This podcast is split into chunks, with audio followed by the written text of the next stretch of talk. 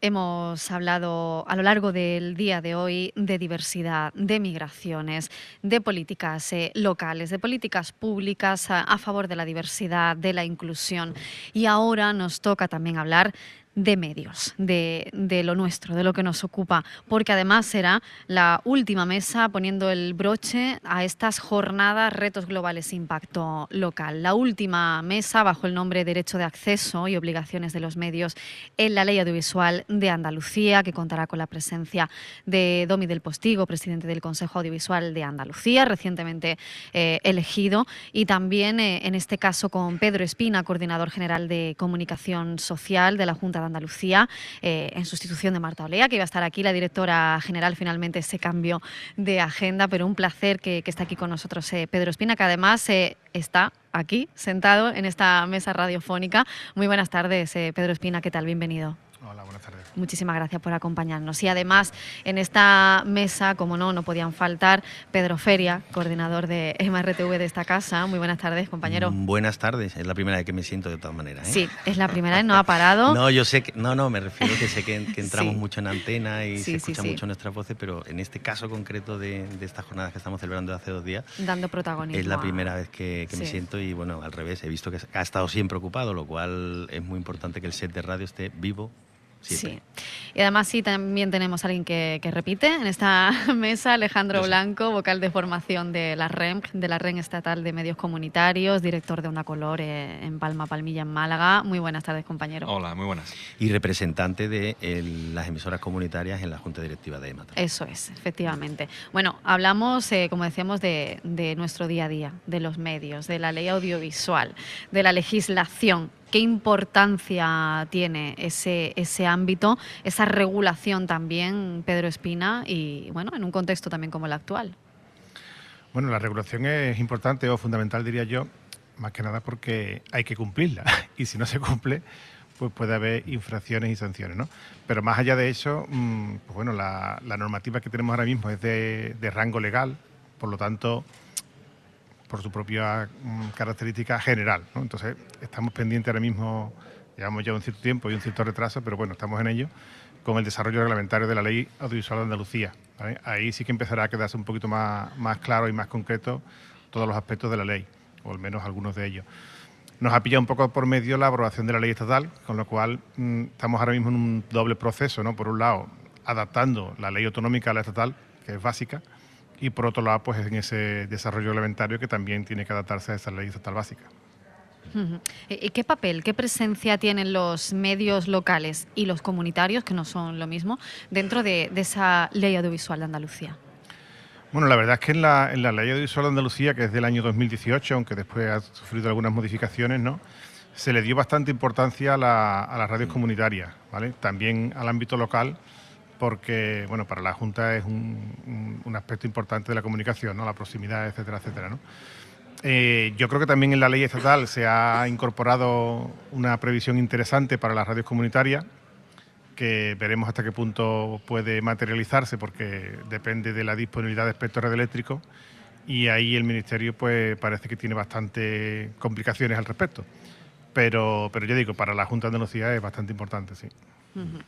Hay que decir, Concha, que bueno, eh, normalmente nosotros en la actualidad informativa, vosotras en vuestros espacios informativos, eh, hablamos muchas veces de el- las competencias, las competencias de los ayuntamientos, las Sí. competencias de las provincias, las competencias de la Junta de Andalucía en este caso, de otras comunidades, y luego las estatales. Y es complicado, yo quisiera que Pedro, bueno, preguntarle en este caso, eh, cómo se articula esa gestión eh, tan compleja en muchos casos entre mm, dos administraciones Mm. eh, en las que además eh, muchas veces el factor político de, o el signo político de cada una de las administraciones influye Mm. de qué manera. Estamos hablando del espectro radioeléctrico que como el mar o muchas otras cosas en este país pues pertenece eh, directamente al Estado. Sí, efectivamente, bueno, el espectro es un, un bien de manial de uso público, con lo cual lo gestiona la Administración del Estado a nivel de telecomunicaciones, ¿vale? Sobre ese espectro radioeléctrico planificado por parte del Estado, eh, las competencias, digamos, en, materia de comunicación audiovisual sí que recaen sobre las comunidades autónomas. Por lo tanto, son las comunidades autónomas las que, una vez planificado ese espectro, convocan los procedimientos, habitualmente concursos, para otorgar esas licencias que permiten prestar los servicios de comunicación visual de los diferentes tipos, privado, mm, local, autonómico o comercial. ¿no? Y eh, también en su caso comunitario cuando el Estado planifica el espectro. Además, en Andalucía tenemos la particularidad que solamente hay dos o tres comunidades autónomas que la tienen en España, de tener un consejo audiovisual. Por lo tanto, todavía viene a complicar un poquito más este reparto competencial, porque eh, el, consejo, Visual, que se creó en el año 2004, ¿no? pues tiene unas competencias que supongo yo que después David del Postigo las, aclarará o las explicará, aunque sea por encima, fundamentalmente centradas en materia de contenidos. ¿vale? Y en la, en la Administración Autonómica, concretamente en la Dirección General de Comunicación Social, pues eh, recaen las competencias pues, en materia de regulación de esos títulos habilitantes que permiten prestar los servicios y, por lo tanto, también la capacidad de inspección y sanción asociada.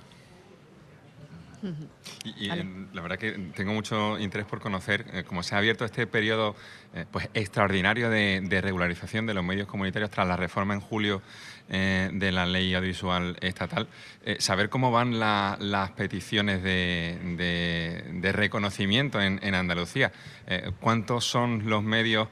Y, voy a subrayar lo de supuestamente comunitarios porque, y es una preocupación que tenemos las organizaciones del sector, que esta regularización extraordinaria eh, pudiera servir como coladero de gente que no está haciendo comunicación comunitaria, está haciendo proselitismo religioso, es, una emisora comercial pirata enmascarada y va a pretender enmascararse eh, y, por tanto, restar derechos de la ciudadanía que sí que quiere hacer comunicación. ¿Cuántas em, em, solicitudes habéis recibido y un poco qué calidad tiene? Porque llamadas en EMA se han recibido muchas para, para que les ayudemos a, bueno, pues a, presentar toda la documentación mm, con la idea de introducirse dentro de ese registro de radios comunitarias. En, a ver, tendría que refrescar los datos porque no los tengo aquí encima de la mesa, ¿vale? Pero me consta una presentada muy potente en materia de documentación, precisamente creo que se puede decir que es Honda Color, ¿vale? Eh, sé que además creo que estaban un poco pendientes de, bueno, de un cierto feedback para ver si eso podía servir de modelo, ¿vale? Pues ya te adelanto que, es así, que perfectamente eh, es modélica la solicitud, ¿vale? Hemos estado incluso también en conversaciones con otras comunidades autónomas, debatiendo un poco qué se puede pedir y demás. Yo creo que vais a servir incluso de modelo a nivel nacional, ¿vale? No solamente en Andalucía, pero, pero bueno, ya digo, aquí efectivamente existe el riesgo de que pueden colarse gente que no tendría por qué colarse, ¿vale? Pero, a ver, personalmente a mí es un riesgo que ahora mismo me preocupa poco. ¿Por qué? Porque cuando, según la información que a mí se me ha trasladado, no oficialmente, pero sí informalmente desde Madrid, el espectro que se va a dar es cero, pues entonces, mm, al no haber ninguna oportunidad, no, se va a poder colar nadie, ¿vale? Ojalá, ojalá desde vuestra parte podáis presionar lo suficiente a Madrid para que se planifique algo de espectro y entonces cuando ya tengamos espectro pues ya sí que pondremos los filtros y las medidas adecuadas para que efectivamente solo entren las que tienen que entrar. Y además es, complicado porque la, cualquier solicitud advenediza, en este caso, eh, el rigor con el que tienen que trabajar las emisoras sin ánimo de lucro, mm, con esa imposibilidad de emisión de publicidad, con esas eh, limitaciones que tiene, evidentemente porque son sin ánimo de lucro, eh, a mí siempre me ha maravillado que haya entidades que quieran formar parte de este club, eh, pensando que hacer radio puede ser rentable así. ¿Mm? es muy llamativo y sería una tremenda irresponsabilidad por parte del Gobierno de España, que además eh, está siendo el Estado español eh, objeto de investigación eh, en el Consejo de Derechos Humanos de, las Naciones Unidas por impedir el acceso de la ciudadanía a las frecuencias. Y España puede tener sanciones económicas por ello. Y no es eso cualquier cosa, ni desde el punto de vista de la imagen ni desde el punto de vista del, patrimonio del Estado. Entonces, no sé tampoco me agrada que jueguen así con mis impuestos, ¿sabes? Con algo que además es de absoluto reconocimiento y derecho. Bueno, A ver si entre las administraciones autonómicas y los medios comunitarios y, otros operadores podemos ayudar a que los técnicos entiendan la necesidad de solventar esto. No es tan difícil. Si ya estamos ocupando un espectro sin molestar a la gente. ¿Cómo que no hay espectro? En Málaga, en el 107.3.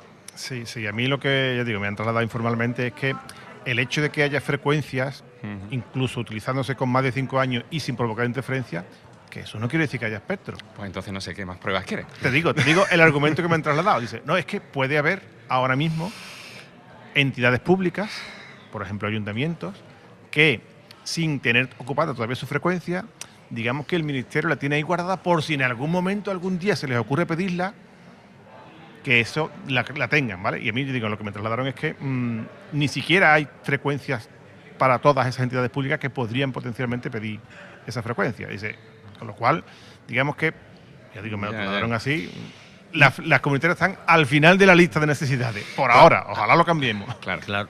hombre, que ahí la ley, las potencias se les está dando una visibilidad y una, tanto en la ley andaluza como en la ley estatal, evidentemente, donde ya se estaba, en la de 2010, eh, pero es increíble que efectivamente lo que esté reflejado luego no lo ejecutes, ¿no? O sea, lo que, lo que tú legislas luego no, no termines por, por, implementarlo y ponerlo en marcha. Ocurrirán 200.000 leyes, entiendo, de otras áreas y conceptos, pero mm, es, es, es muy sintomático que se argumente que no hay espectro cuando el 50, vamos a dejar el 50% del espectro es ilegal o sea, está ocupado por emisoras, otras emisoras que no tienen la documentación en regla son sencillamente ilegales.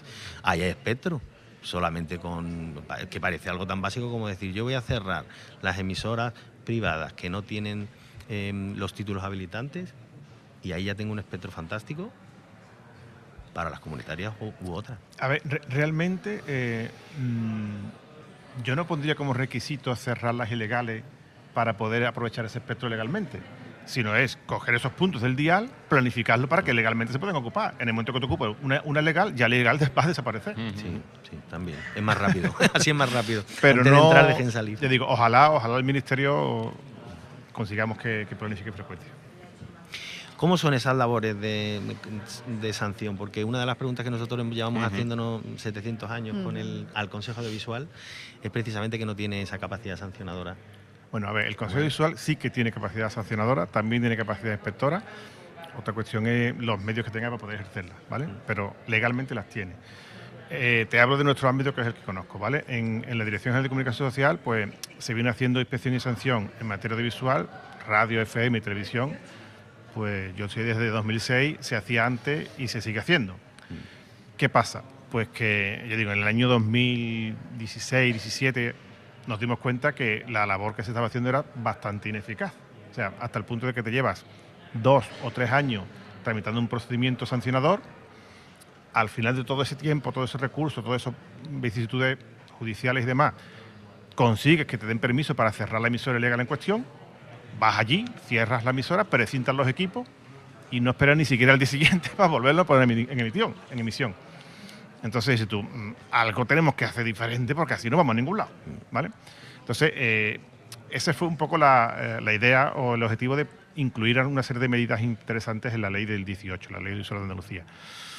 Entre ellas destaca no solamente la incautación, perdón, no solamente el presentado de los equipos, que ya estaba, sino la incautación de los equipos. Ahí hemos visto que, bueno, que muchas veces vas allí y el equipo que te ha puesto es de juguete, ¿no? Pero bueno, esa incautación, pues cuando se hace bien, porque no se le avisa previamente y demás, sí que puede a la larga provocar un perjuicio que entendemos que al menos a alguna gente le puede echar para atrás. Pero es una labor, yo digo, muy, muy ingrata, muy desagradecida, porque tú dices, vamos a ver, nos llevamos un montón de tiempo trabajando, tenemos que hacer en determinados casos investigaciones para saber quién es el responsable muy difíciles.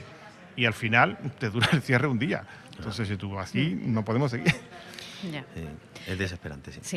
Eh, eh, Pedro Feria, Alejandro Blanco, lleváis mucho trabajo a las espaldas eh, desde la MRTV, desde la REM, desde la Red Estatal de Medios Comunitarios, para aportar a esa ley audiovisual de, Andalucía que, estamos hablando. ¿no? ¿Podéis contarnos un poquito cómo ha sido todo ese proceso?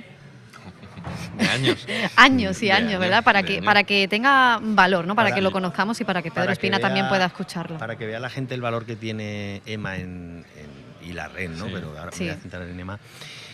Eh, eh, vigilante, no, propositivo siempre, y aquí está Pedro para, ratificar que estamos siempre intentando colaborar en todos los aspectos legislativos porque entendemos que es fundamental estar ahí. En la Constitución, en la ley de Constitución del Consejo Audiovisual también estuvo EMA históricamente eh, presentando propuestas y consiguiendo. No acabamos muy satisfechos con cómo quedó el Consejo Audiovisual, porque además parece que al ser de estación parlamentaria, efectivamente, aunque ahora tiene menos miembros por... Mm. Por, bueno, por, la reducción que se hizo en la anterior legislatura por, motivos eh, económicos para, de ahorro. Básicamente, al final, como es una traslación del Parlamento, seguimos viendo que los acuerdos que se toman al final no son independientes. Y eso es algo que a nosotros siempre nos ha eh, bueno, pues molestado en este caso.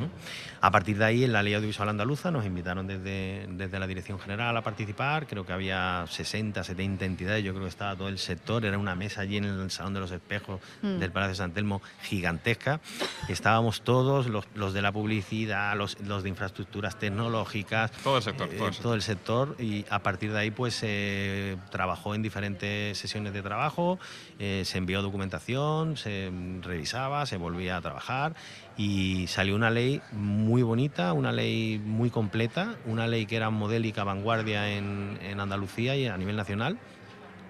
Y, además que mm, dejaba y blindaba a las comunitarias un, un, papel que era el que tenían que tener, porque además ajustaba también a lo que había en la ley audiovisual nacional y estamos hablando de varios años trabajando así hasta 2018 y en 2018 se aprobó. A partir de ahí, efectivamente hubo un decreto en 2020, en marzo de 2020, que un decreto de simplificación administrativa que simplificaba muchas normas a nivel andaluz. Te acordarás tú también que informativamente lo viste. Pero también eh, la ley audiovisual era parte de esa simplificación. Evidentemente, a Emma lo que más eh, le preocupaba en esa simplificación fue la gestión directa. Nosotros siempre defendemos que los medios de comunicación locales, públicos, tienen que tener gestión directa, porque es que si no, no tiene ningún sentido. El ayuntamiento tiene que ser el propietario de ese servicio público, como lo es del gimnasio, como lo es de la banda de música o lo es del, pabellón de fútbol. Es un servicio más que se le presta a la ciudadanía. De hecho, la, reforma de la ley estatal eh, que se hace en julio eh, refuerza ese punto de, vista y, refuerza que los medios municipales tengan que ser operados directamente por los ayuntamientos. Exacto. con la administración, pues estamos también muy en sintonía porque efectivamente eh, en ese decreto se iba en el sentido contrario. Eh, también quiero decir, en honor, a la verdad, y lo he hablado tanto con Pedro como con Alejandro, no hubo tanta demanda de externalización que decimos nosotros cuando no la gestión directa y bueno, un par de ayuntamientos que ya lo tenían previsto con anterioridad, eh, que lo iban a hacer hubiera ley o no hubiera ley. Entonces, digamos que tampoco se produjo esa masiva externalización que, podíamos prever. Incluso alguna gente nos decía, no, no lo digáis tanto, no lo digáis tanto que estáis dando ideas. Sí. Vais contra ello, pero no lo digáis tanto que estáis dando ideas. Y ahora, con la, como decía Alejandro, con la ley audiovisual estatal se refuerza y se vuelve al sentido original de, la norma, con lo cual estamos pues, muy contentos. Y hay además dos claves que se refuerzan desde Andalucía eh, en la ley eh, audiovisual andaluza del 2018, que son eh, derecho de acceso y alfabetización mediática, que también van a ser objeto de, de discusión hoy aquí, y que es importante que la ciudadanía esté familiarizada con ella, que sepa que puede hacer sus propios contenidos en los medios de titularidad pública, no como una cosa muy bonita, sino con el rigor y la fuerza de un derecho. Y que también es una obligación de los operadores audiovisuales, comunitarios públicos y privados, hacer acciones que eh, alfabeticen a la gente mediáticamente para entender la comunicación desde una perspectiva crítica y también para que puedan producir contenidos. Y eso también es un derecho, no es un capricho y una cosa muy bonita. Eso es un derecho. Un derecho creo que poco ejercido, ¿no? Sí, Y en eso tenemos que trabajar todo. Aunque bueno, yo creo que ahí hay un debate interesante porque es verdad que el derecho en la, fundamentalmente en medios públicos existe. Ya digo, yo creo que no se ejerce mucho y que la gente prefiere pues, irse a YouTube o irse a TikTok o irse no sé dónde. O sea que yo creo que es un derecho que quizá está ya un poco mm, anticuado, ¿no? No sé. Pero fíjate, mi experiencia, por ejemplo, cuando doy formaciones o conferencias, es que le cuento esto a la gente y me dicen, ¿en serio? Entonces, ¿por qué no se usa? Yo creo que es porque no se conoce. También. Pero es algo tan sorprendente que tenemos que evitar que se marchite. Sí, totalmente. Eh, la verdad que eh, podríamos estar muchísimo tiempo, Concha, pero la verdad que el tiempo, como siempre decimos en la radio, eh, un látigo, un látigo que nos deja sin, esperanza. Solo una última pregunta para concluir y a ver qué, le parece a él como ciudadano también y que está muy vinculado a los medios de comunicación. Eh, el futuro, los nuevos, los nuevos mercados, el, mantra, la radio va a morir, la tele va a morir, ¿cómo no va a morir la radio si está muriendo la tele tradicional? Las plataformas y las redes sociales. La fuerza de los podcasts, ¿eh? que, hemos hablado aquí claro, también de eso. Yo creo que, a ver, mm, la radio no creo que vaya a morir, la verdad, en los próximos por lo menos 20 o 30 años. No soy Nostradamus, pero no creo que vaya muy bien. Es verdad que sí, seguramente va a evolucionar. Va a evolucionar hacia unos contenidos más personalizados, hacia una mm, intervención más, más clara y más fácil de la ciudadanía y que de alguna forma se tiene que adaptar, evidentemente, a, a, esa interacción que está proporcionando Internet. O sea, si no, si no quiere que Internet termine por matarla, pues tendrá que adaptarse y ofrecer algo que no se ofrece en Internet, como puede ser esa, esa compañía, ese acercamiento que te da un locutor de radio que no te lo da Internet. Uh -huh. Ese calor, ¿no? También que, a, que a mí, la radio. ahora que hemos cumplido 38 años y hemos recibido Sí. algunas llamadas de emisoras para bueno, entrar en antena y felicitarnos y demás, eh, me gustaba tirar de, lo básico que es eh, lo que se da en la universidad, en la facultad, que es las características de la radio. Y una de las características de la radio, para mí, para mí esencial en, esta, en este tema, es eh, que te permite hacer otra cosa a la vez. Y en los vivir, tiempos, te permite vivir y escuchar la radio. Efectivamente. en los tiempos en los los que estamos, exactamente, estás planchando, estás afeitándote, estás en el coche. Ahora que está todo el mundo con los patinetes, haciendo deporte, andando, estamos en, en- corriendo, está la gente en la calle, eh, otra vez recuperando el territorio. Algunas de las cuestiones que se han visto aquí, precisamente, intentar recuperar otra vez las plazas y el territorio. eh, y la, y el- la cultura de proximidad, entonces, incluso en las conversaciones, pues la radio es que es fundamental para eso. O sea, es, el, es el medio clave que te puede o te permite eh, seguir viviendo, como dice Alejandro. Pero hay que tener cuidado porque esa, ese acompañamiento no intrusivo, que podríamos sintetizarlo, no es exclusivo de la radio. Eso, digamos, es característico del audio. Entonces, si el audio te llega vía podcast o vía streaming o vía... Sí, también sí lo es consigue. Entonces, claro. hay, que, hay que distinguirse también Sí. sobre eso. Mm. Hay- son complementarios, o sea, hay que convivir con las nuevas tecnologías, efectivamente. Sí, pues desde luego con esa reflexión nos vamos a quedar y, y larga vida a la radio. Pedro Espina, coordinador general de comunicación social de la Junta de Andalucía, un placer que haya estado aquí con nosotras. Muchas gracias. Pedro Feria, coordinador de MARTV y Alejandro Blanco, vocal de formación de la Red Estatal de Medios Comunitarios, director de, de Onda Color, también está dentro de ese consejo bueno, de MARTV. Muchísimas gracias por habernos Gracias. acompañado. Gracias a ti. Gracias.